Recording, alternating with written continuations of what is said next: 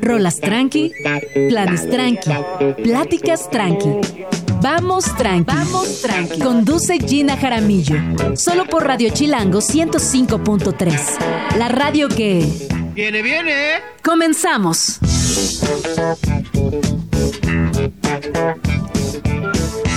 Muy buenos días, bienvenidos a Vamos Tranqui. Mi nombre es Gina Jaramillo y me da muchísimo gusto saludarles y decirles que de a partir de ahora, ah, no, ah, va de nuevo, que desde ahora y hasta la una de la tarde estaré acompañándoles donde quiera que se encuentren. Por favor, cuéntenos qué están haciendo, qué rolas quisieran escuchar. Arroba Gin Jaramillo, arroba Radio Chilango, les leemos, les escuchamos, les queremos consentir, así que por favor pónganse en contacto con nosotros. ¿Qué va a pasar el día de hoy aquí en el programa? Pues tenemos un show muy musical, la verdad 10 de 10, estamos muy felices porque hoy vamos a platicar acerca de libros, estará por aquí eh, Chantal Garduño para hablar de Index Art Book Fair que cumple 10 años, este proyecto literario que sin duda ha cambiado por completo la industria y la forma de consumir también literatura y todo vinculado al arte con ediciones preciosas, eh, con ejemplares difíciles de conseguir, así que estén pendientes porque más adelante hablaremos de esto. También les cuento que estará Sabino aquí en la cabina, ya lo vi llegar, causando mucho revuelo. Eh, veo que tiene muchas fans aquí en Radio Chilango y seguramente ustedes también estarán muy, muy felices de escucharles porque nos trae todos los detalles de lo que sucede con su nuevo concierto que fue en el Palacio de los Deportes, pero que ahora llega a los cines. Eh, también estará por aquí Vivir Quintana. Ay, chiquita, Vivir Quintana la amamos más música para Vamos Tranqui y hablaremos acerca de himnos de resistencia y todo lo que Vivir Quintana tiene planeado para este año. Y también estará por aquí Vince Miranda para hablar de Siete veces Adiós, esta puesta en escena que ha recuperado no solamente técnicas importantes, sino que ha generado un público y una comunidad que hacía mucho tiempo no se notaba. Si les parece bien, vamos a escuchar esta rola Vamos a escuchar esta rola que cuando, cuando pongan atención van a descubrir quién está cantando, pero no se van a dar cuenta desde el inicio. Es más, ni siquiera les voy a decir quién la canta. Eh, la rola se llama Igual que un ángel y ahorita les voy a contar quién la escucha y por qué me gustó tanto. Son las 11 con 3 minutos. Esto que estamos escuchando claramente es Subhop. Y para hablar de esto, qué es y cómo inició, me da mucho gusto recibir aquí en la cabina de Vamos Tranqui a Sabino. ¿Cómo estás? Muy bien. Me gusta escuchar esas versiones porque estoy muy acostumbrado a las versiones en vivo. Ajá. Entonces me trae muchos recuerdos, mucha nostalgia la grabación de... Casi nunca escucho mis rolas así en, el, formato original.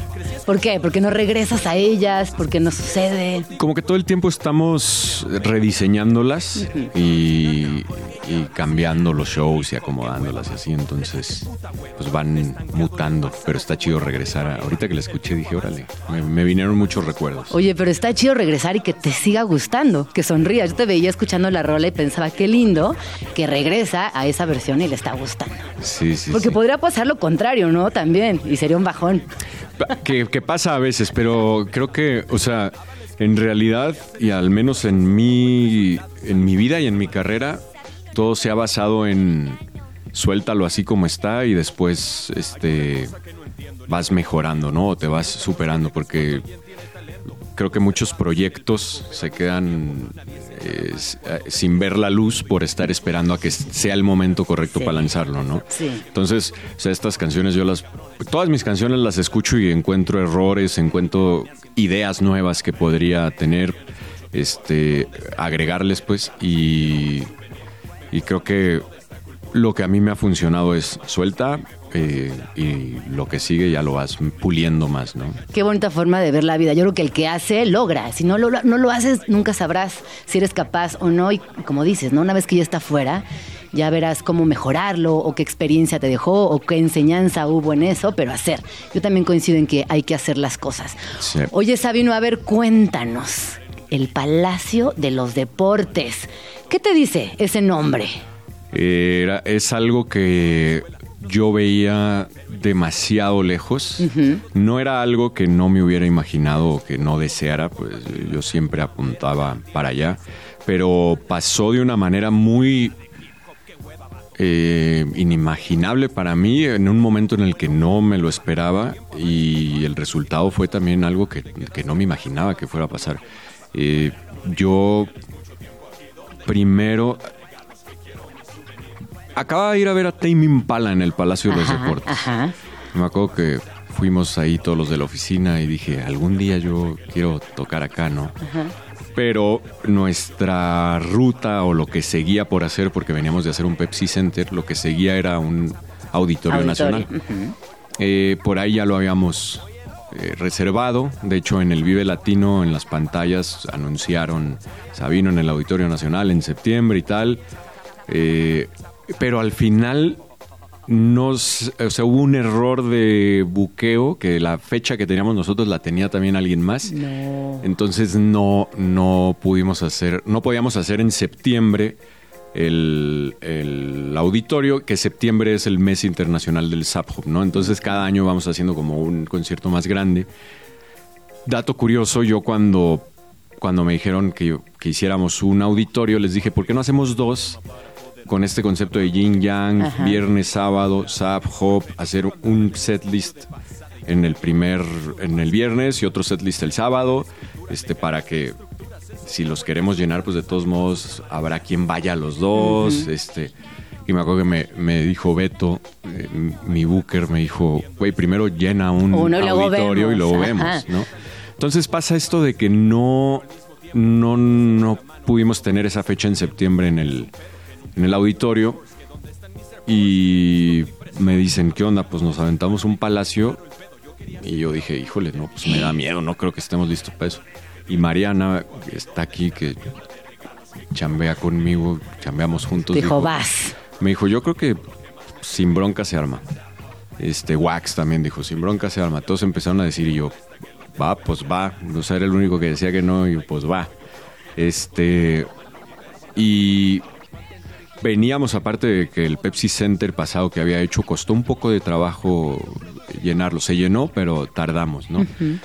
Se anuncia el Palacio, en 48 horas se...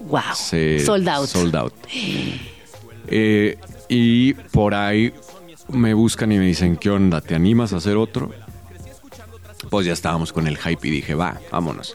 Pero ahí para, yo como para ¿Qué onda, Beto? ¿No me querías eh, hacer caso con el. o seguir el rollo de dos auditorios Yin Yang? Vamos y además es un Yin Yang colgado. Sí. En una cadenita. Ahorita te le ponemos la fotito. Este, entonces le dije, va a terminar pasando en el palacio. Y pues terminó pasando en el palacio, ¿no? Entonces. Y lo mismo, la segunda fecha se llena. Se llena, tardó más, obviamente, pues es un recinto gigantesco. ¿Cuánta gente le cabe al palacio? Es que lo puedes aforar de diferentes maneras, pero nosotros, no sé, pon tú que habríamos metido tres, cuatro auditorios nacionales. Es un montón de gente. Este. Y. Pues nada, eh, ahí no acababa la sorpresa, ¿no? O sea, ya teníamos estos, estas dos fechas, pues era muchísima chamba de qué show quiero dar, cuál va a ser el set list, cómo vamos a acomodar el Perder para Ganar, que era el disco que estábamos estrenando.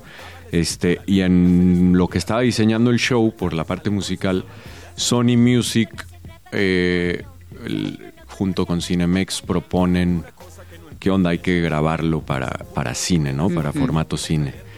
Y pues más, ¿no? El reto como que más me motivó. Más emoción todavía. Sí. Y no, además como en esta línea de perder para ganar, habías perdido un foro que considerabas que era el indicado y ganaste otra cosa, ¿no? Sí, totalmente.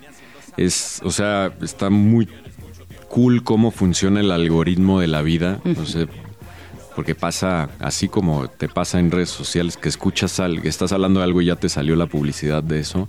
Aquí ha pasado eso, como dices, el perdimos el, auditorio, ganamos dos palacios, se presentó ese show, salió la oportunidad de, ponerlo en el cine.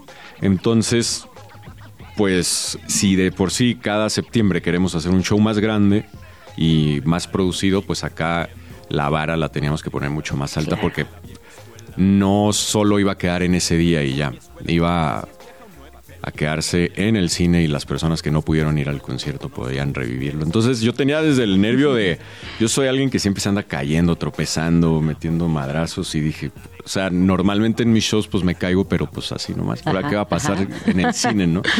Que todo salió bien, hubiera estado bueno así tropezarme y que quedara, pero no, este, no pasó. Ajá.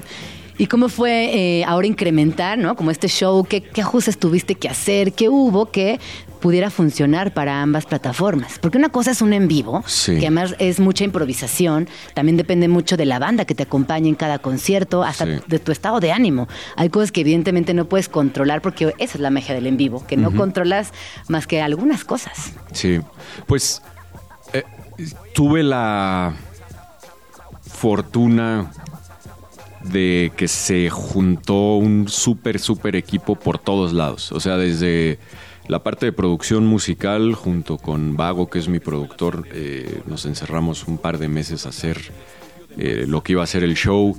Jalil, que es el director musical, consiguió todos los. Bueno, grabó arreglos, hizo arreglos para metales, él consiguió los músicos. Entonces hicimos, armamos una banda para, para eso específicamente, que éramos como 14, 15 músicos en el escenario.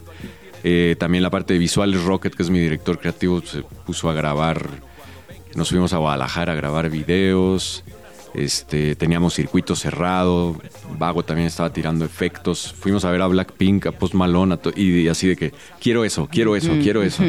Este, y para video estuvimos ahí trabajando con la Katrina Films, eh, entonces, como que eh, iluminación también, todo estuvo diseñado así súper milimétricamente. Entonces todo fue como una coreografía. También había partes de baile y así.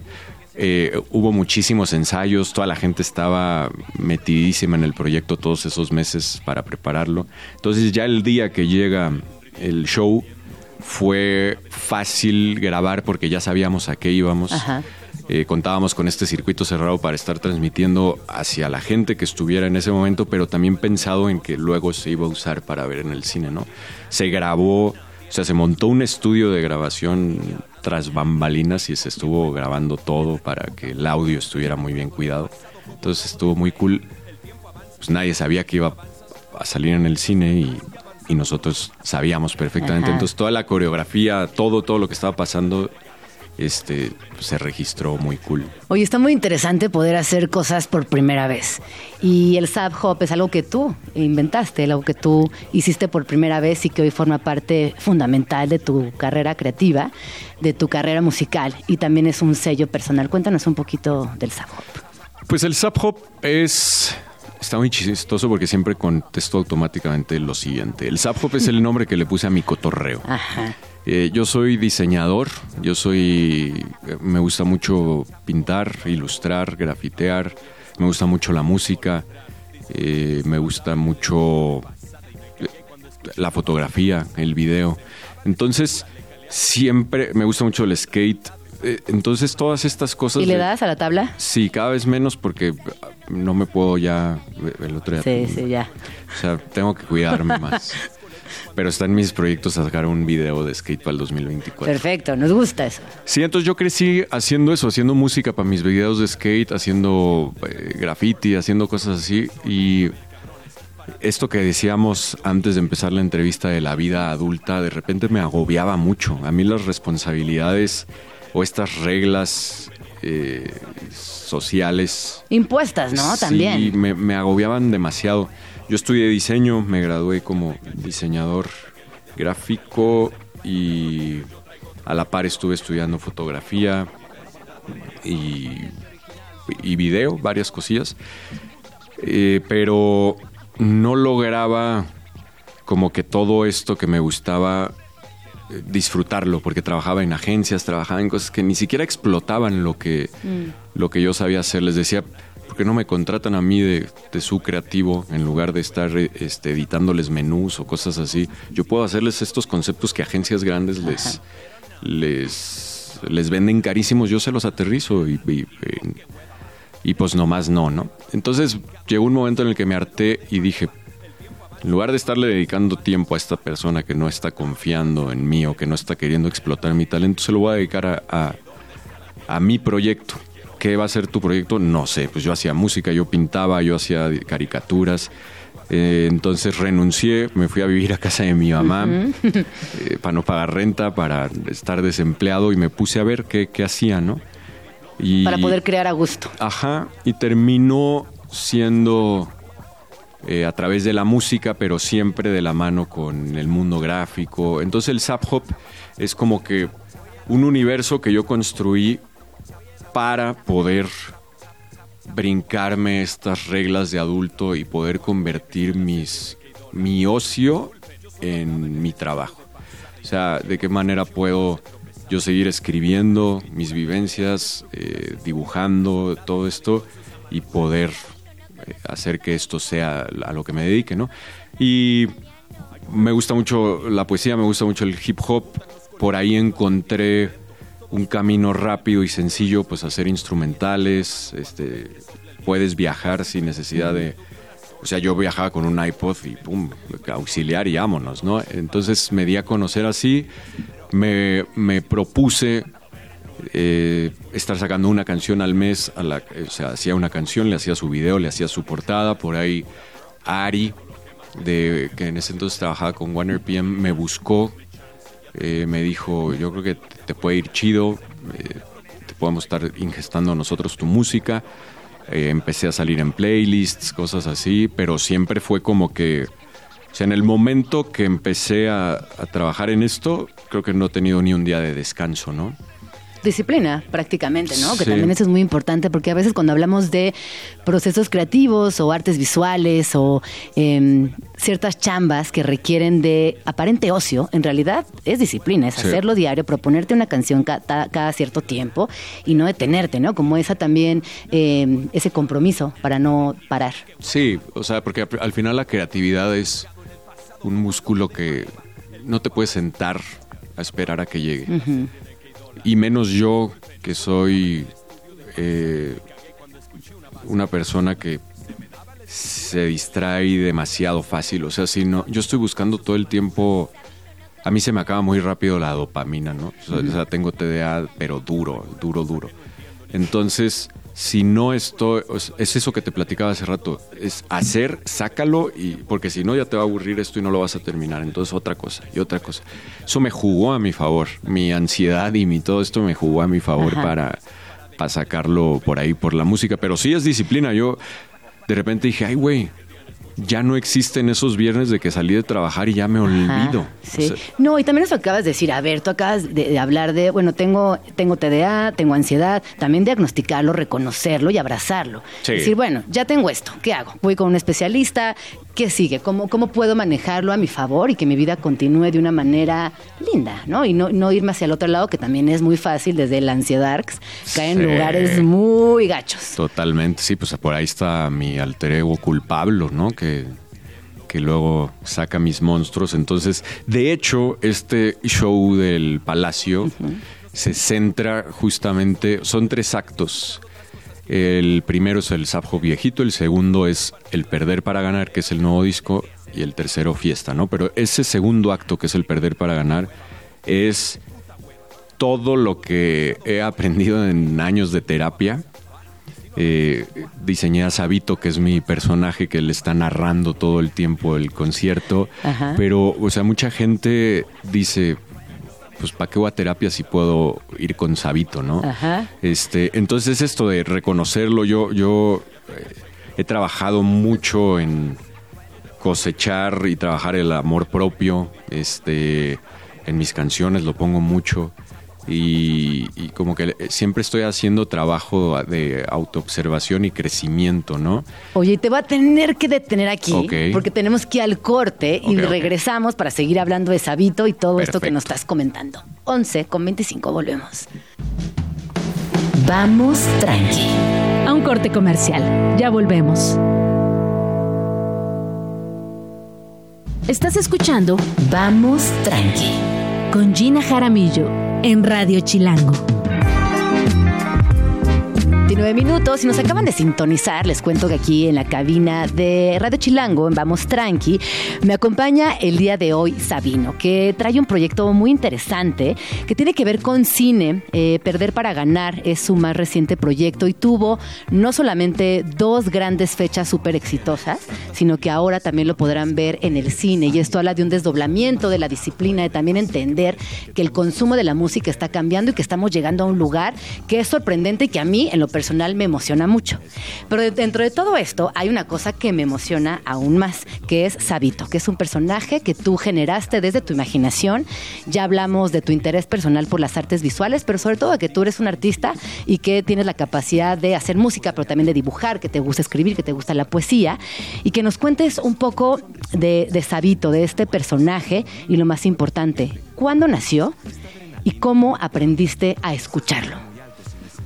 Sabito nace, creo que desde que estoy chiquito, me acuerdo que mi papá, yo veía a mi papá siempre. Mi papá tiene la culpa de muchas cosas que, de las de lo que soy ahora, ¿no?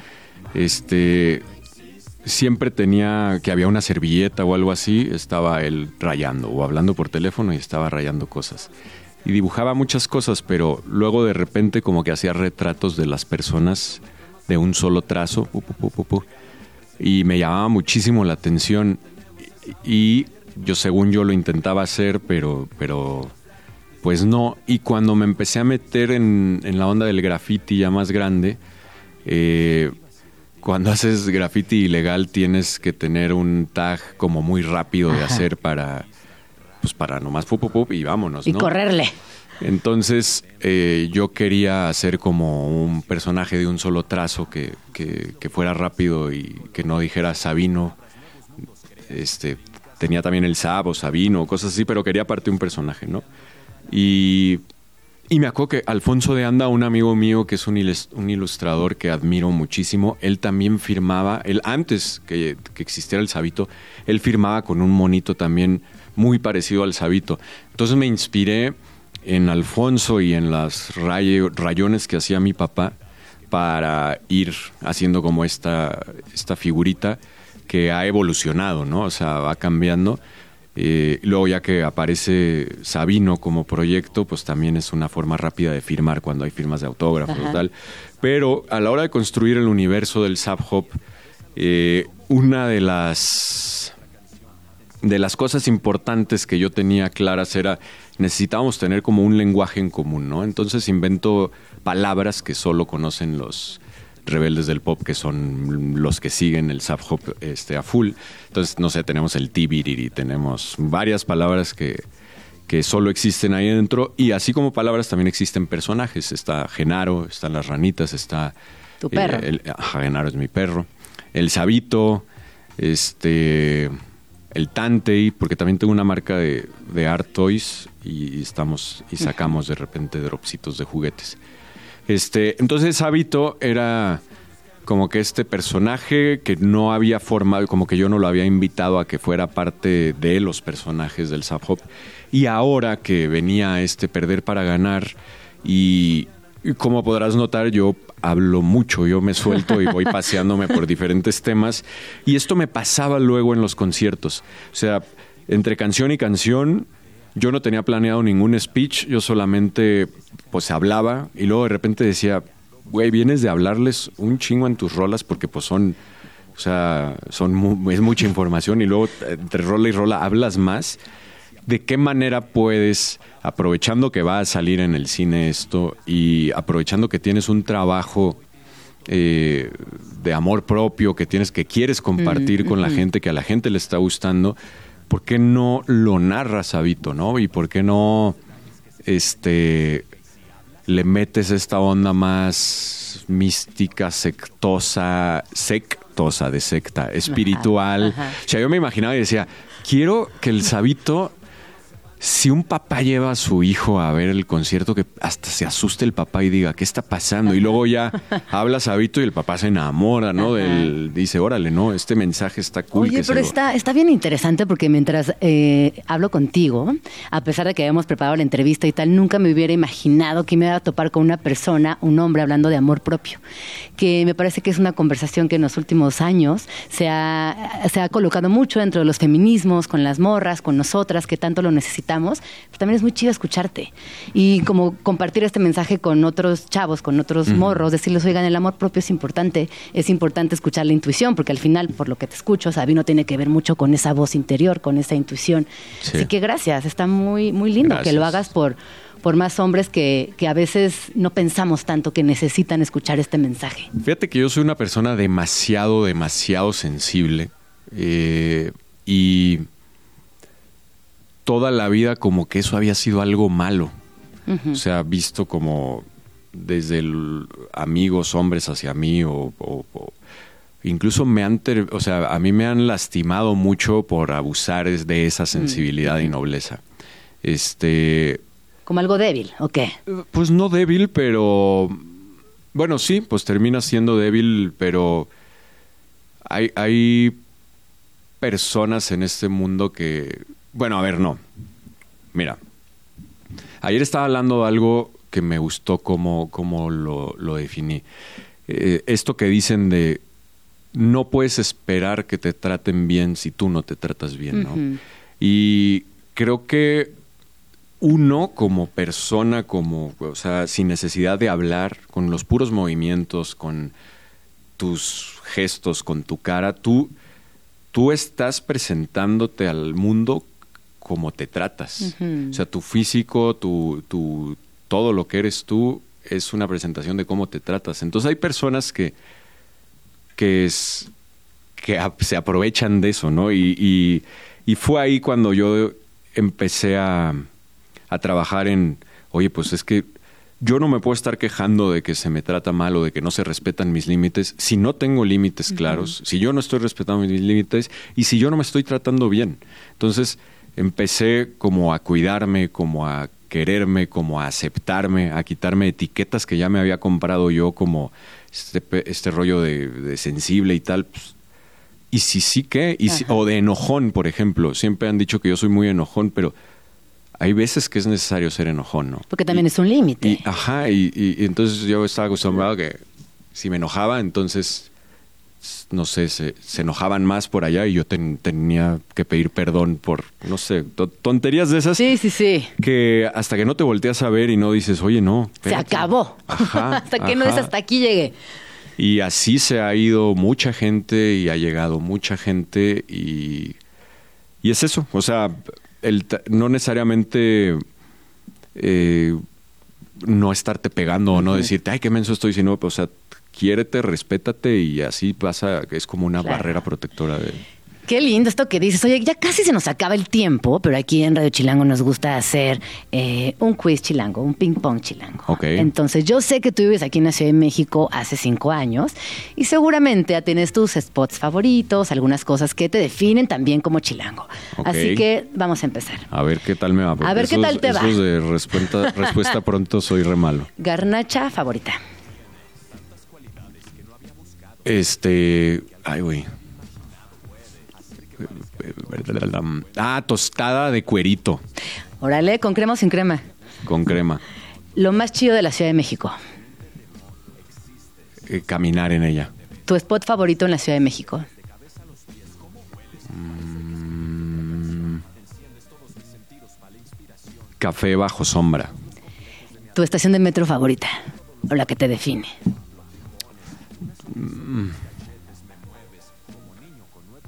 Tacubaya por motivos personales que no voy a compartir. Lo bueno y lo malo de los chilangues. Lo bueno... Eh, híjole, es que creo que es... Hay muchísimas cosas buenas, eh, pero como una apertura que no encuentras en provincia, una apertura mental y, y su modo de trabajar y la, el- la velocidad y ritmo que, que- en el que están. Y lo malo, ¿qué será? No sé, eh, que, que somos muchos en la ciudad, el tráfico. La densidad. Ajá. De repente mucho mal ruido, la humanidad. Pues muchísimas gracias por haber venido a Vamos Tranqui. Qué, qué lindo platicar contigo. Y cuéntanos, ¿a partir de cuándo podemos verte en los cines? El 25 de enero, que es la semana que entra, vamos a estar del 25 al 28 y si le va bien y si me apoyan Machine y van a todas las salas, pues vamos a poner más funciones. ¿Dónde podemos consultar salas y horarios? En la página de Cinemex y en taquilla. Ahí está. Así que ya saben a dónde ir. Busquen las funciones, busquen los horarios y regresa pronto, ¿no? Por Ven un favor. día, por favor. Sí, Nos sí, encantó sí. tenerte aquí en Vamos Tranqui. Vamos a corte cuando son las 11 con 40. Agenda Chilango. En Vamos Tranqui, siempre hay plan. Teatro. Marina e Isabel. Si lo que buscas es una ida al teatro, Marina e Isabel puede ser un plan perfecto.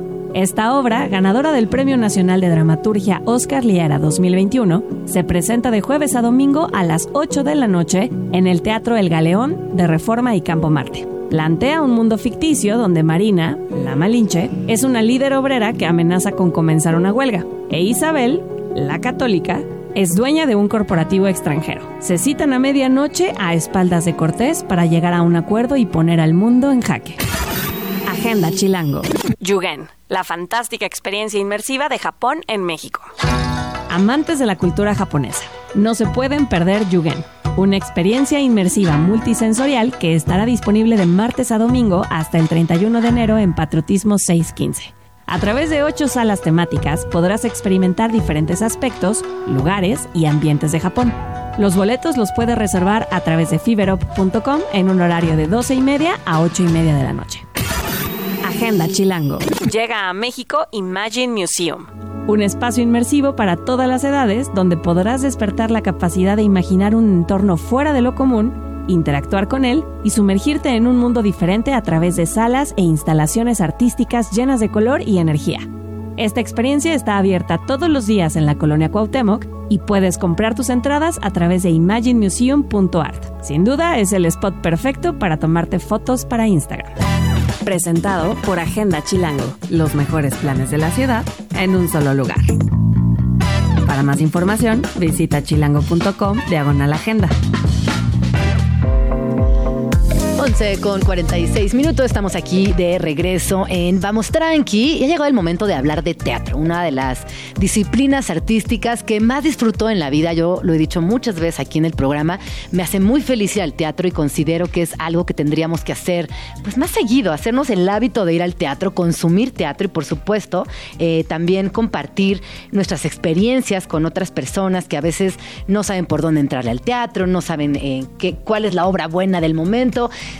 Tengan en consideración que la Ciudad de México es una ciudad de teatro. Siempre hay muy buenos planes, hay buenas oportunidades para ver obras extraordinarias. Y el día de hoy me encanta recibir aquí en la cabina a Vince Miranda, que nos va a platicar acerca de siete veces a Dios en su nueva temporada. Él es artista multifacético. eh, la verdad es que se, se manifiesta a través de distintas situaciones. Tiene una trayectoria muy amplia, sobre todo en actuación, en canto, en danza, en composición, la dirección vocal y creación. Bienvenido, ¿cómo estás, Vince? Hola Gina, muy bien, gracias. Gracias por recibirme aquí en tu espacio. Oye, a ver, platícanos, ¿cómo que nueva temporada de siete veces a Dios? Pues mira, creo que no puedo estar más contento y más orgulloso de este proyecto que nació, bueno, que vio la luz hace casi dos años. Este, que empezó a nacer o lo empezamos a crear hace como cuatro años, casi cinco. Y bueno, para hacer un proyecto de teatro musical original mexicano, que vayamos a cumplir dos años en cartelera, me parece que es un gran logro y de eso es de lo que me siento muy orgulloso. Y en esta nueva temporada, pues tengo la oportunidad de además subirme al escenario como actor, ya no nada más como creativo o director.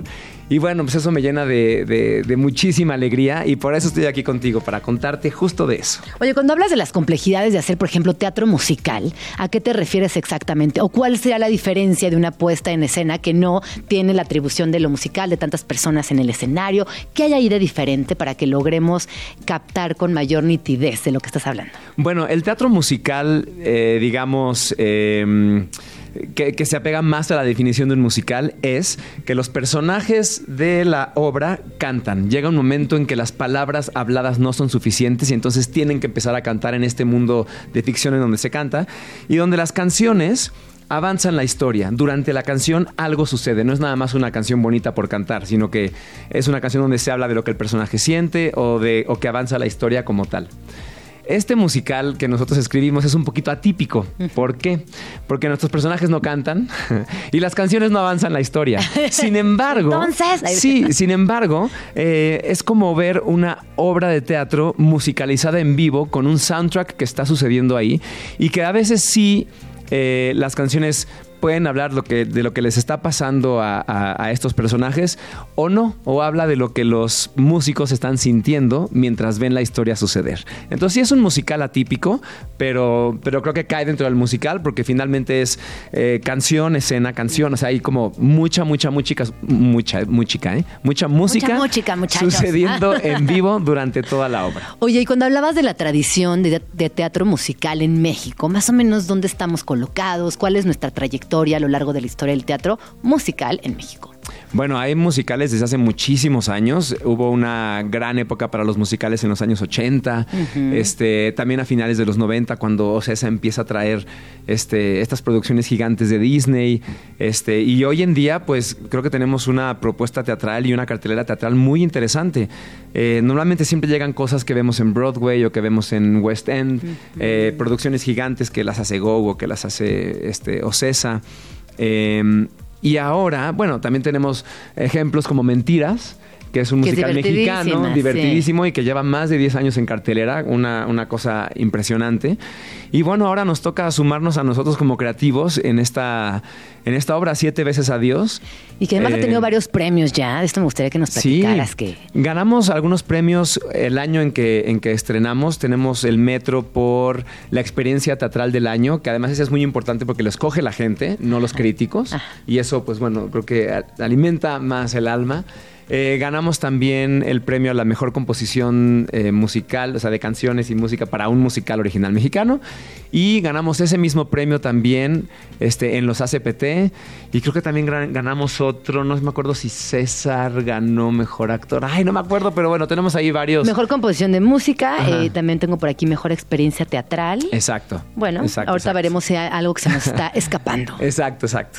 Pero pues nada, imagínate, es la primera vez que, que nos atrevemos a escribir un musical que no sabíamos bien cómo hacerlo, simplemente nos dimos a la tarea de bajar lo que estábamos sintiendo en el corazón en ese momento que estábamos los cuatro creativos un poquito jodidos de... ¿Y de qué va? A ver, cuéntanos, a ver, cuéntanos eso, esa, esa, experiencia de cuatro personas con el corazón roto. ¡Wow! ¿Y qué pasó? ¿Qué surgió? ¿De qué, de qué va la, la obra? Pues surgió Siete veces a Dios. La obra eh, es, un, es un homenaje a aquellos músicos que han compuesto las canciones que nos han acompañado en las buenas y en las malas. Específicamente cuando empezamos hacerlo en las malas. Pero entonces, esta obra de lo que va es que hay un personaje que se llama Lamore, que es nuestro narrador, que le cuenta una historia de amor a una banda de músicos. Esta historia de amor es acerca de, de, un él y una ella, no tienen nombre porque creemos que todas las historias de amor llevan nuestros propios nombres, entonces de esa manera creo que se acerca más al espectador. Y entonces el amor empieza a narrar esta historia y los músicos van componiendo canciones a partir de lo que ven. es una historia de unos personajes que están pasando por una crisis de los siete años y están tomando la decisión de si siguen o si es momento de soltarse. Pero a veces cuando es momento de soltarse uno no lo quiere ver, a veces cuando es un buen momento para seguir tampoco lo puedes ver claramente. Entonces como que hablamos mucho de cuál será ese momento de poder decir adiós sin que se vuelva un cagadero o si se vuelve un cagadero, cómo poder de verdad cerrar de vuelta al amor y a lo que juntos fuimos creando como pareja, ¿no? Entonces, digamos que por ahí Qué bonito y qué profundo.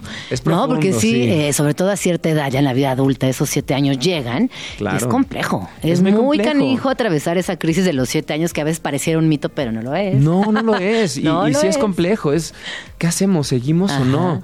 Si seguimos, bueno, pues vamos a echarle todo lo que tenemos para seguir construyendo y si no, pues mejor terminar de la mejor manera posible. Si nos hemos amado tanto, Sí. ¿por qué tenemos que terminar jodidos? Sí. peleados, Oye, ¿y cuántos no? personajes hay en escena? Son tres personajes principales que son él, ella y la More. La voz, ajá. Y hay cuatro cantantes que son los que están cantando y haciendo la música y seis músicos. Todos son personajes. Entonces somos seis, diez, once, somos trece personas en el escenario. Qué emocionante. Todo el tiempo, nadie sale. Ahí estamos Ajá. las dos horas creando ahí. Y juntos. ahorita, en esta nueva temporada, ¿dónde se van a presentar? ¿Para qué público también está recomendada la obra? Para, bueno, nosotros decimos que es como un PG-13, haz de cuenta, Ah, como para ok, 15 años para arriba, este, para todo tipo de público. Nosotros vamos o apostamos más por la gente que no consume teatro. Creemos que la gente que no le gusta el teatro Me musical, encanta. esta puede ser una gran entrada porque no es un musical, como te dije hace rato, es un musical atípico en donde no es así de, ay, me siento mal, hoy me siento mal y bla, bla, bla. No, no va por ahí la cosa para nada. Y eh, esto, como hablamos del amor y todo mundo nos enamoramos, y todos hemos estado parados ahí en las buenas y en las malas, es una historia donde te ves reflejado aunque no quieras. Y que incluso hemos tenido, mantenemos eh, mucha cercanía con la gente que ha ido a ver la obra y nos cuentan su experiencia, ¿no? Y hemos tenido experiencias de gente que, que han ido y que terminando han tenido que abrir conversaciones incómodas con su pareja, pero que los han llevado a crecer Ajá. y a moverse juntos. Otros han tenido que abrir conversaciones incómodas y que han tenido que tomar la decisión de que es momento de terminar, lo cual también está bien si eso es lo que toca, Sí. ¿no? Entonces, eh, creo que es una, una obra que va para todos los que nos hemos enamorado, para todos los que tenemos nuestras canciones favoritas que, que nos han acompañado con nuestro corazón roto o cuando el corazón está bien. Y, y pues sí, para todos. ¿Dónde podemos seguirles, Vince, para estar pendientes de las eh, publicaciones, de los horarios, venta de boletos, todo, por favor? Todo lo pueden encontrar en siete veces adiós, así con letra punto com, que esa es nuestro, nuestra página, o en nuestras redes, que son arroba siete veces adiós. Eh, estamos en el Teatro Ramiro Jiménez de viernes a domingo. Teatrazo. Sí, sí, sí. Y aparte lo, remodelaron en la pandemia y quedó chulo con un sistema de audio cabrón. O sea, está, es una cosa de verdad, es muy rico estar ahí. Entonces estamos ahí los fines de semana con él y ella. Tenemos otra versión que es él y él, que reestrenamos también a partir del, de febrero, del 8 de febrero. Y también vamos a empezar una segunda etapa de nuestra gira por toda la República, tanto con él y ella como con él y él. Esto a partir del 14 de febrero. Entonces chequen ahí en nuestras Sí. redes o en nuestra página para que puedan ver la compañía que está de gira o para que puedan ir a vernos aquí en Ciudad de México. Ahora estoy yo haciendo el personaje de él, con Natalia Telles haciendo ella. Eh, Mónica Huarte se suma a hacer el amor. Este, en él y él es- se suma Jesús Zavala con Valeria Vera y con Martín Saracho. Es que Pues ahí somos, está. Somos tres compañías. Vámonos. Sí. Bueno, muchísimas gracias. A No ti, te tengo Gina. cortar el radio, discúlpame. dale. Vamos al corte y volvemos cuando son las 11.56. Vamos tranqui. A un corte comercial. Ya volvemos. Radio Chilán. Radio Chilán. 105.3 FM. La radio que... Estás escuchando Vamos tranqui. Con Gina Jaramillo en Radio Chilango. Son las 11 con 59 minutos y la verdad es que, ay, qué bonito programa hemos tenido el día de hoy, cuánto movimiento, cuánta creatividad. Y es que al final del día creo que esa es el, el verdadero, o uno de los verdaderos motores de esta ciudad, ¿no? La creatividad. Y encontrarnos con tantos proyectos sucediendo al mismo tiempo, pues son múltiples posibilidades también para integrarnos y descubrir también esta ciudad a través de su arte. Vamos a escuchar una rola, si les parece bien. Esto es Walking on the Sun de Smash Mouth. Y volvemos cuando es mediodía. No se vayan. Spots chilangos. Rincones de la ciudad. Un jardín con un estanque de peces multicolores. Una cascada con sonido relajante. Altos árboles que filtran la luz del sol. Y un espejo de agua que te transporta a tierras muy, muy lejanas. Para ser exactos, hasta Japón. Se trata del Parque Masayoshi Ojira, ubicado dentro de la alcaldía Coyoacán y a tan solo unos pasos de la calzada de Tlalpan. Fue fundado en 1980 como parte de un intercambio para fortalecer las relaciones entre Japón y México. Lleva el nombre del primer ministro Masayoshi Ojira, quien visitó nuestro país para inaugurarlo. Después de la visita que dos años antes había hecho el entonces presidente de México, José López Portillo. Tanto ir y venir fue con la intención de fortalecer las relaciones entre ambos países y, de paso, agradecer uno que otro favorcito. Pues ya 30 años antes, algunas empresas japonesas como Mitsubishi habían entrado a nuestro país y México había sido favorecido con créditos de bancos japoneses para mitigar los efectos de la crisis económica. En sus mejores días, el parque estuvo decorado por un laberinto y una pagoda que fue consumida por un incendio. Pero esto no le resta la magia a este lugar que conserva elementos de su decoración original, como algunos arcos rojos colocados sobre espejos de agua donde habitan peces dorados y de colores. Por su cercanía con los estudios Churubusco, fue usado algunas veces como sitio de filmación en época de oro del cine y a ti te puede servir como spot para unas fotos muy aesthetic o simplemente ir a parar un buen rato, solo en compañía y desconectarte del bullicio de la ciudad.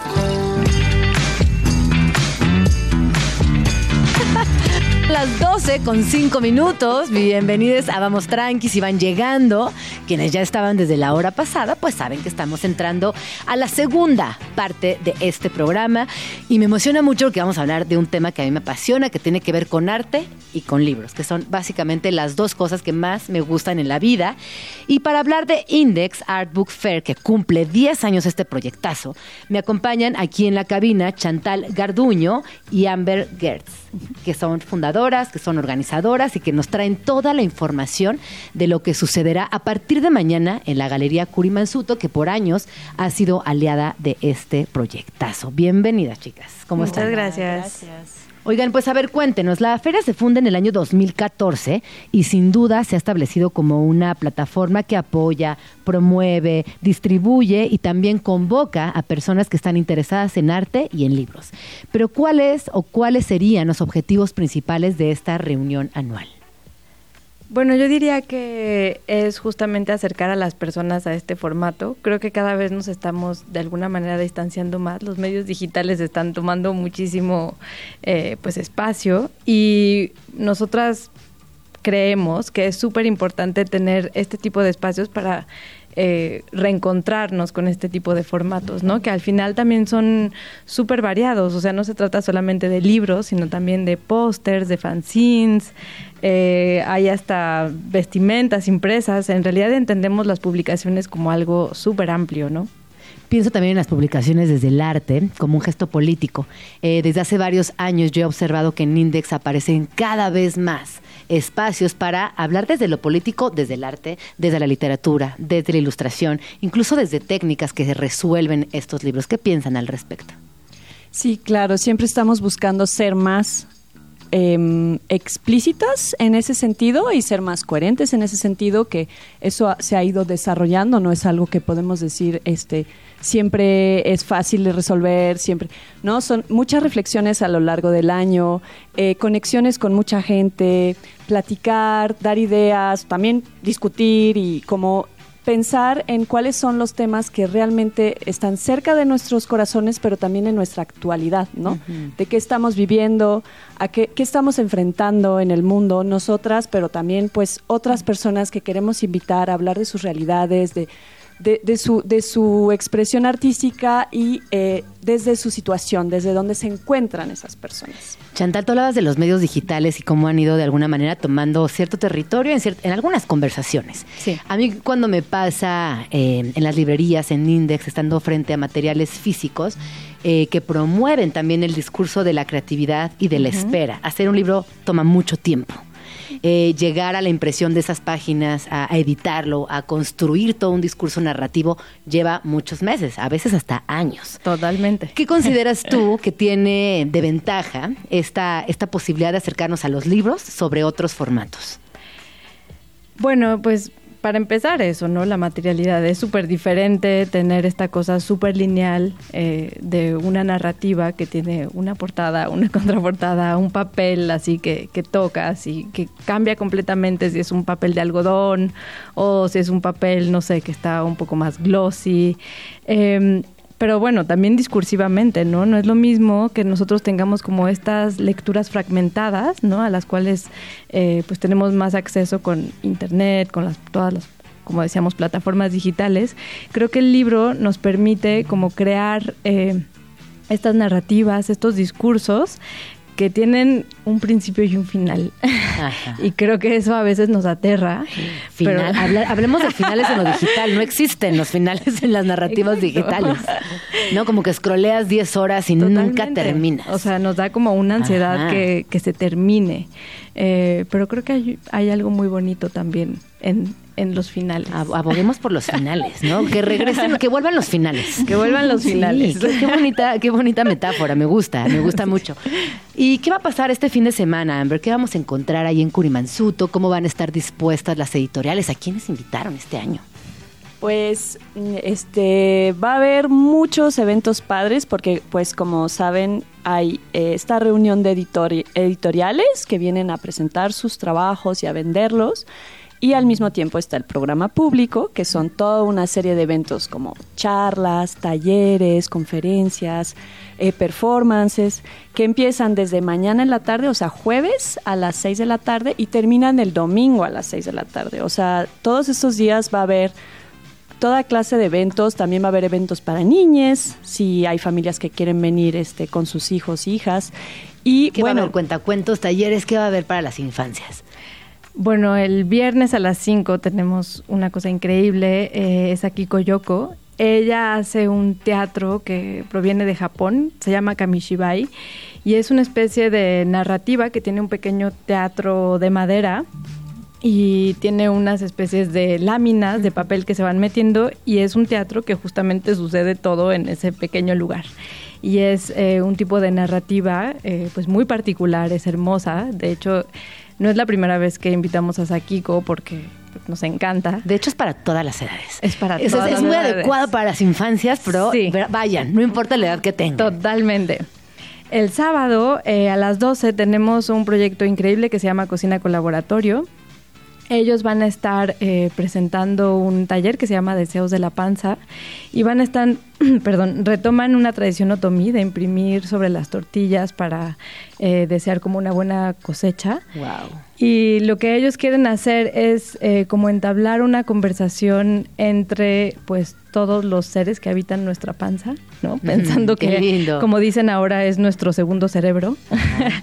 y entonces, ¿cómo entablamos una conversación? Pues los niños van a imprimir mensajes en las tortillas y se las van a comer para poder comunicar con estos seres. De la macrobiota, que le llaman. van a comunicar con su macrobiota y entonces es un poco como también reconocer que nosotros no somos organismos eh, únicos, ¿no? que también somos eh, organismos que tienen mucha vida dentro de nuestros propios cuerpos. Eh, y el domingo tenemos a Nurslim. ella va a hacer un taller muy bonito que se llama Animalesas Sonoras y es un poco un acercamiento musical a las partituras, a la lectura de la música, eh, a entender también cómo eh, se compone. Si no, no, sé. Sí, es, así. Es, lúdicamente aprender a componer, pero digamos acercarse a los ruidos de los animales y a los sonidos que los, los mismos niños y las mismas niñas quieren emitir. Me encanta, es un gran programa infantil. Qué bueno que también nos estén considerando, porque a veces eh, estas, estos, estos talleres nos abren las posibilidades a la creatividad de otro lugar, así que está increíble. Y bueno, de las, de las editoriales imperdibles o de esos proyectos que digan, si van, por favor, no se pierdan, ¿qué dirían? Difícil pregunta. Muy difícil. Ya lo sé. O bueno, o quizás eh, si les gustan los fanzines, va a haber fanzines en lo que piensan. Va a haber ¿eh? todo. Monografías, fotolibros, libros de arte, catálogos de exposición. El espacio también, la Curimansuto se convierte en otro personaje importante dentro de esta feria. Sí, por supuesto. Digo, nosotros eh, estamos súper agradecidos para empezar, que siempre nos han abierto sus puertas y son como súper generosos en términos del espacio. Eh, Obviamente hay artistas de Curimansuto que participan en la feria, pero también hay eh, otras editoriales desde América Latina. Este, tenemos a Zetaguía, por ejemplo, que hace cosas súper bonitas. Pues como decías, existe como dentro de, esta selección de editoriales es una cuestión política que es muy importante. Este, tenemos cosas como más de feminismos, está y utópicas, ¿no? Que también nos tienen- encanta, que nos sí. encanta, que tiene una librería maravillosa. Eh, bueno, de niños también hay un espacio para las infancias con eh, publicaciones para niños, para niñas, niñas. Eh, y pues bueno, hay editoriales eh, en varios idiomas también. Este, sí, creo que hay un poco de todo. Creo que cualquier persona podría ir y Sí. no necesitas eh, como ser alguien que conozca muchísimo de estos temas o que sea como sumamente complejo. O sea, tenemos eso desde pósters hasta libros de artista. Tenemos eh, dos librerías anticuarias que tienen así como joyas, eh, joyas, joyas. Ajá, literal, joyas. Literal joyas, eh, que son Ciranda y La Señorita, etcétera.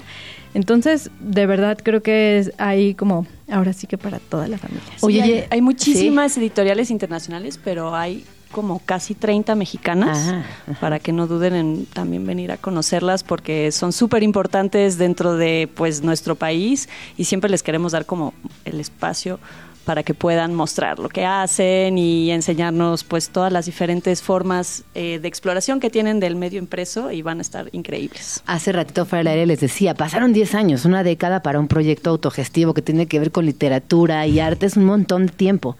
¿Qué dirían que han aprendido a lo largo de estos 10 años? ¿O qué es con lo que se quedan después de tanto tiempo de hacerlo, de repetir la fórmula, de mejorarla y también de ir adecuándose a la, a la construcción y diferencia social? Porque hace 10 años no consumíamos digital como lo hacemos ahora. Hace 10 años las editoriales independientes no publicaban lo que están haciendo ahora, ni los materiales ni los costos eran los mismos. ¿Qué ha pasado en estos Claro. 10 años? Eh, uy, Pues ya no somos los únicos, para empezar, lo cual está sí. padrísimo e increíble, sí. ¿no? Que estábamos más solos cuando empezó Index, yo no estaba, pero yo- a la- los acompañaba y sí ahora hay otros lugares donde se dan también estas ferias de editoriales independientes, pero Sí, ¿Nos bueno, yo no sé, diría así pensando desde el primer año hasta ahora, que lo que he aprendido. Es que lo más importante es fallar. Qué lindo, reconocer. Fracasar. No, ah, me encanta que hablemos del un error, arte. de las cosas que salen mal para Exacto. después Es no agüitarse, ¿no? Como decir, no, ya me equivoqué, ya la regué, ya no quiero seguir. No, al contrario. al contrario. Aprenda usted ese error y siga adelante. Totalmente, hemos fracasado muchísimas veces. y tal vez eso es una de las cosas eh, más importantes de esta feria. Qué lindo, ¿no? Qué bueno que lo reconozcamos y lo digamos.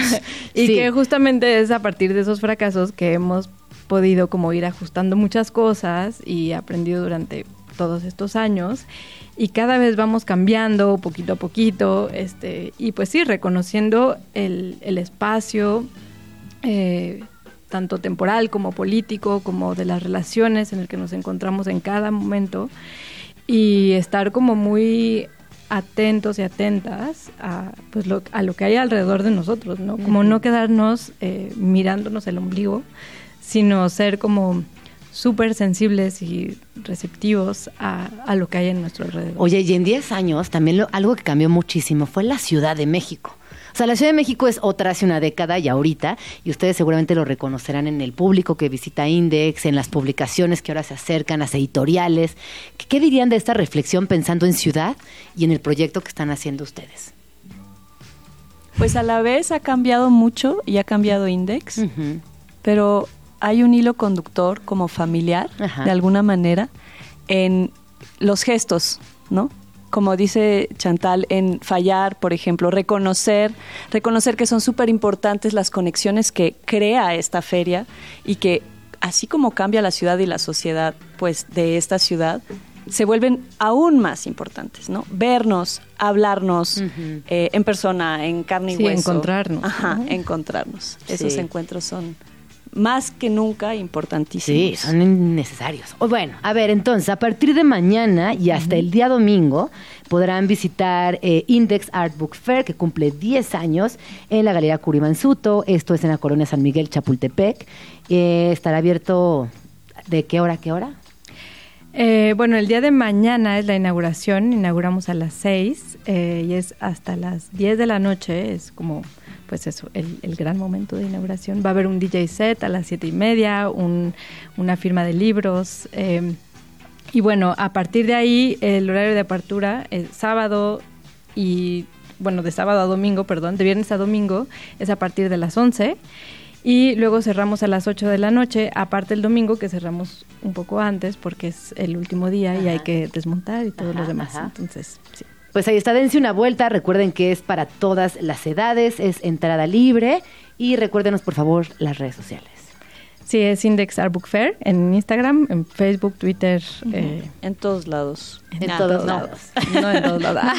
No estás no, en TikTok, no, pero en Instagram, en Facebook. Exacto. No nos las encuentran en. OnlyFans, no. Exacto, tampoco. En las clásicas, ahí está. Pues muchísimas gracias por venir, Chantal, Gracias. Ámbar, y espero que pues que tengan una feria muy exitosa. Más bien, así será, y nos vemos ahí el fin de semana. Muy bien, ahí nos sí. vemos. Mil gracias. No, muchas gracias por hacer esto y que sigan, que sigan sucediendo cosas alucinantes en esta ciudad. Estás escuchando Vamos Tranqui con Gina Jaramillo. ¡Bravo! ¡Ay, qué bonita voz tiene Vivir Quintana! ¡Qué emocionante es escucharla! Déjenme les platico que yo la primera vez que... Ay, que conocí a, Vi- a Vivir fue hace un par de años, yo creo que coincidimos en unos talleres en el reclusorio de mujeres.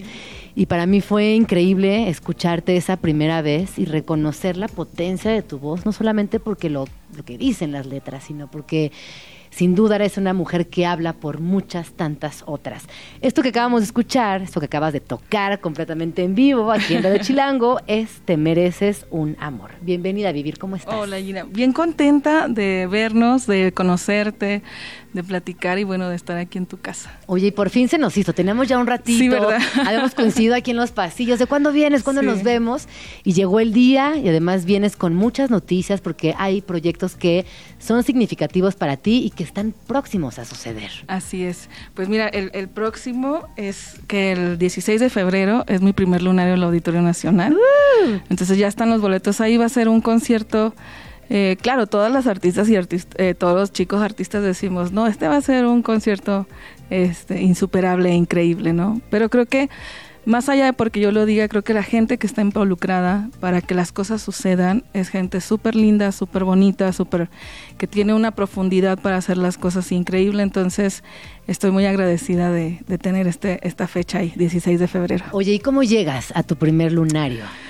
Fíjate que es algo muy bonito porque antes el lunario tenía una beca que se llamaba la beca María Griver y la daban cada año a seis compositores a nivel nacional. Entonces para compositores contemporáneos, ¿no? Y yo había buscado, yo busqué esa, esa beca años, ¿no? Y yo decía, bueno, es que a lo mejor esa beca no es para mí y todas esas cosas. Y un día, eh, yendo al Auditorio Nacional, que me habían regalado unos boletos, no me acuerdo para qué concierto, Ajá. ya sabes, altísimo en la...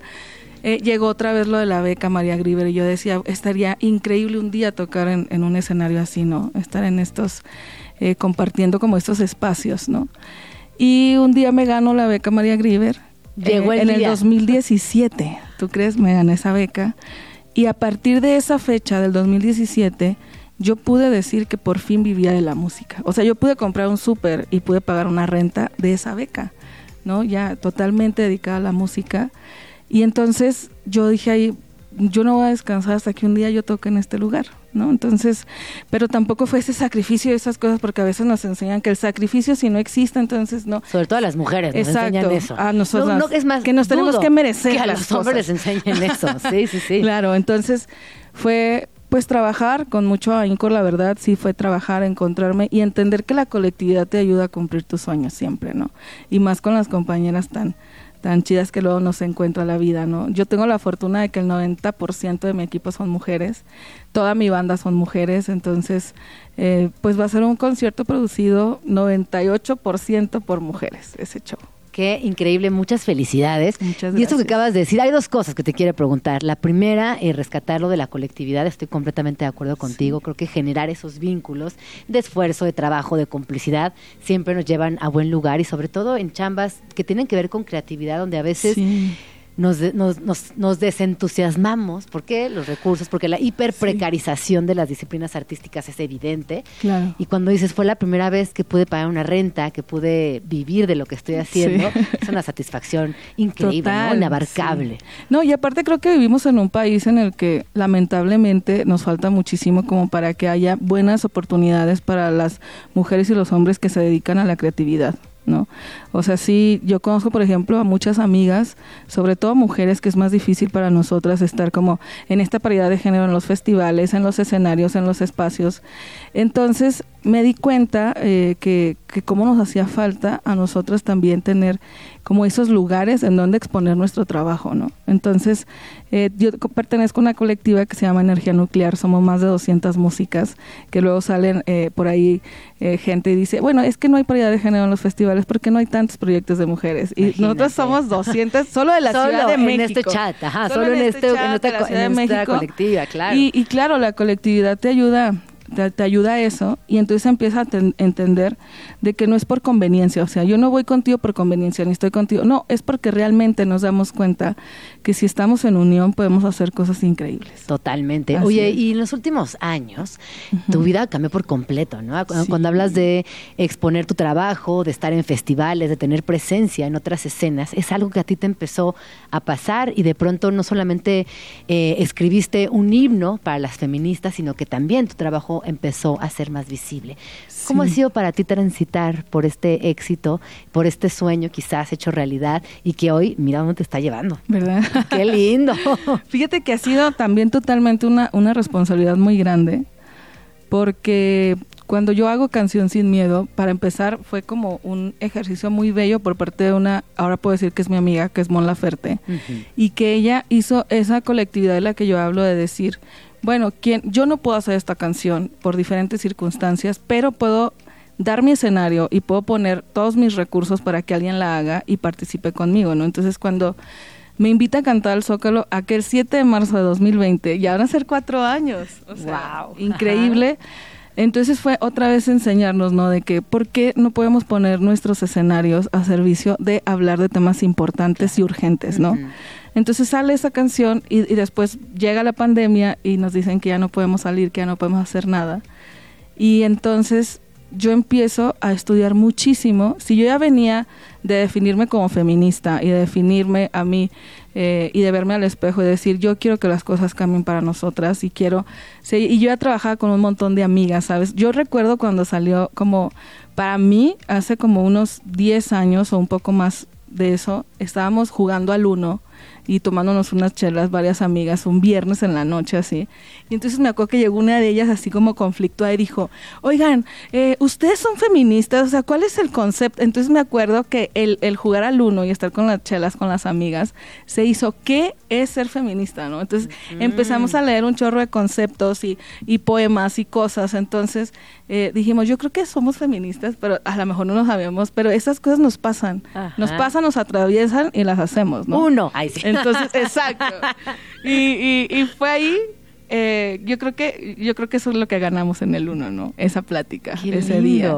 Y entonces pasa esto, que te digo que yo ya venía como reforzándome de saberme feminista, pasa lo de Mon, y entonces eh, ha- hay un boom en mi carrera y en mi vida, un parteaguas muy grande, que yo no sabía cómo, cómo, cómo estaba pasando todo eso, porque sí fue la pandemia, y entonces yo, yo recibía muchos mails y muchos mensajes por mis redes sociales y entonces empecé a entender que era algo que nos pasaba, sí en todo México, pero también en todo el mundo.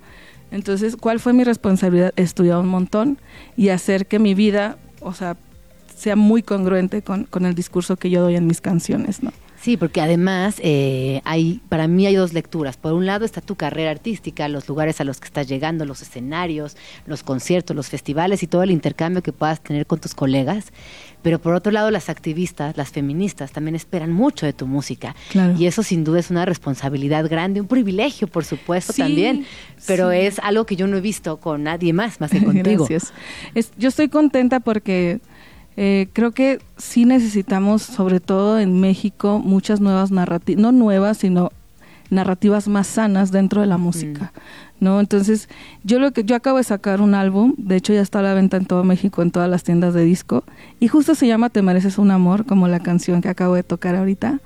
Y es eso, en todas las canciones yo cuido mucho de que las palabras con las que yo quiero componer sean un mensaje para la gente que las escucha, ¿no? Sobre todo para las niñas y los niños, que tengo un montón, hace poco fui a una firma de discos a Coahuila y, y llegaron unas niñas que estaban cantando todas las canciones súper fuertes y está increíble.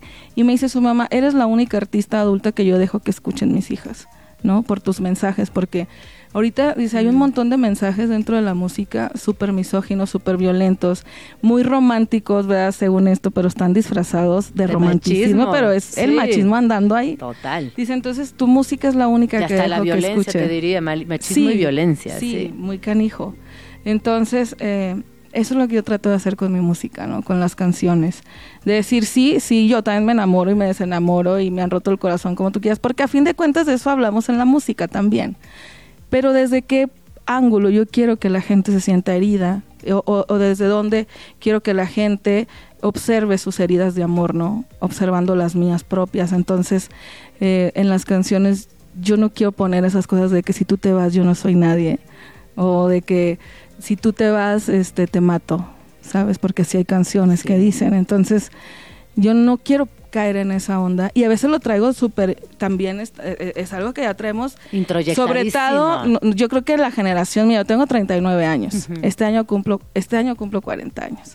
Entonces eh, lo traía ahí de cuando te agarras la guitarra y empiezas a componer y son frases que vienen a tu mente porque las tenías tan metidas porque en el regional en, en toda la música existen estos discursos No, no, y en los medios de comunicación y en las novelas, En todos eh, lados, las exacto. telenovelas, en todos lados. Yo también, yo soy un poquito más grande que tú, pero claro que crecimos eh, bajo este estigma del amor romántico que nos introyectaron y además nos pusieron como Sí. prácticamente la única salida exitosa del amor, ¿no? Porque Claro. el amor romántico es súper exitoso, entre comillas. No me están viendo, pero estoy diciendo unas comillas.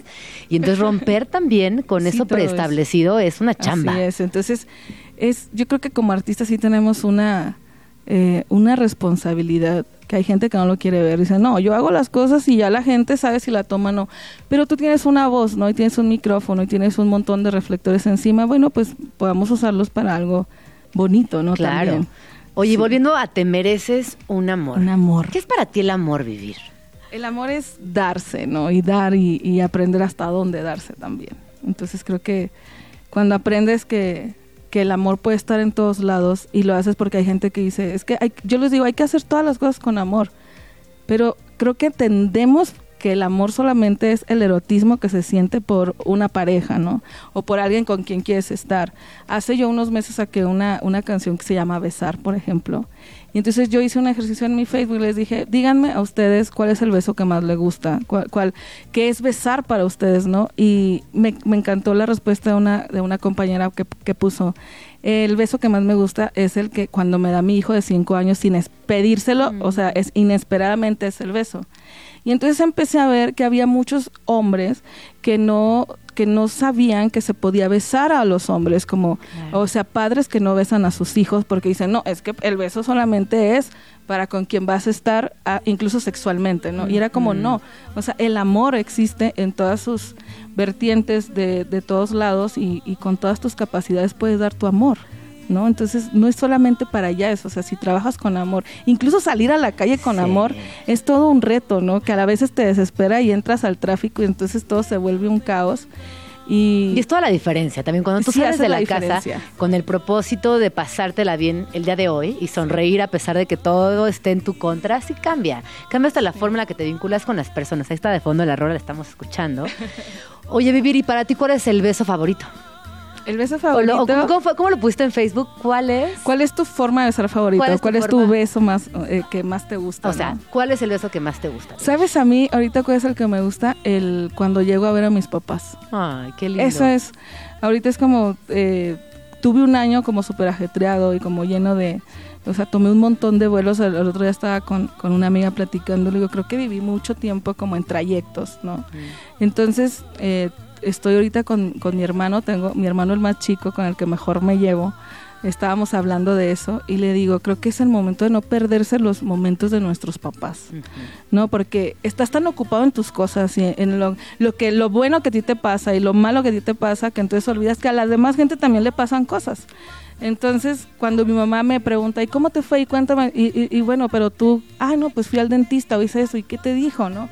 También saberlo. Entonces, yo estoy ahorita en una posición de decir, en el primer eh, oportunidad que tenga, yo voy a ir a visitar a mis papás y voy a visitar a mis papás. Porque a veces llego y les encuentro una arruga nueva. La vejez, o, o que mi papá a veces batalla más para levantarse. Y si eso yo no solo había visto, ¿no? Entonces no me quiero perder esos detalles. Y entonces llego y cuando me es como mi beso favorito. Claro. De volver a Esto, esto que estás diciendo hace poco, eh, leía un librito que se llama tal cual, Amor, e iniciaba la historia cuando tú eres un bebé y tu mamá y tu papá te están cuidando y todo el trayecto a través de las páginas hasta llegar a ese momento que se invierten por completo los cuidados. Y que cuando y hablamos de la vejez de nuestros papás y se nos vienen encima muchas emociones, porque a veces es un tema del cual no hablamos o procuramos dejar eh, al- al- en, la, en la mayor confidencia. Yo creo que hablar de la vejez de nuestros papás, de los cuidados, del Sí. amor, es bien importante para también desde ahí acompañarnos en esta, en esta etapa de la vida que es bien bonita, que es poco compartida, lo repito, pero que es una experiencia única. Así es. Porque también para ellos, ¿no? Crecer significa y se dan cuenta que tienen la arruga nueva y se dan cuenta que se le están olvidando Sí, cosas. y a veces, eh, ahí. y como dices, ¿no? Eh, como que nos enseñaron como a tenerle un, un miedo, ¿no? A, a- a cumplir años, ¿no? Por ejemplo, a- no sé si te ha pasado que llegas con, con amigos y les dices, ¿y cuántos años tienes? ¿Cuántos me veo? De, de mil, güey, así de, De de un mil. chorro. Oye, Vivi, nos están diciendo aquí si te animas a tocar otra rola. Ah, ¿Qué sí, piensas? claro. ¿Que sí o que no? Es más, les voy a cantar una que le hice precisamente a la casa de mis papás. Ay, sí, Sí. por favor, por favor. Claro. ¿Cómo se llama? La casa de la esquina. La casa de la esquina, pues si quieres en lo que te vas acomodando en el otro lado eh, del, del foro, les recuerdo que, Que van a poder eh, vir- eh, ir a ver a Vivir Quintana completamente en vivo en el Lunario el 16 de febrero. Así que compren sus boletos porque están volando, así que es muy importante que aseguren ese lugar. Y bueno, el Lunario además es un lugar espectacular, se escucha muy bien, se ve perfecto donde quiera que estén. ¿Ya estás lista a vivir? Vamos a darle. Ay, yo estoy llorando. Qué bonita canción, Vivir, qué bárbara. No, ya, no, de verdad no puedo ni hablar bien. Este, qué linda canción. Gracias por hacer este homenaje a tu infancia que además se escucha muy bonita. Un saludo para toda tu familia, tu mamá, tu papá y también para mis papás que seguro nos están escuchando. Saludo. Sí, un saludo para tus padres. ¿Verdad? Qué lindo. Qué bonita la familia. La neta es que hace falta reflexionar más en- para llegar a este lugar con más claridad, analizar nuestra infancia y compartirla buena, mala, como haya sido, está, está bueno hacer ese ejercicio. Vivir, ¿dónde podemos seguirte y estar pendiente de Sí. todo lo que venga?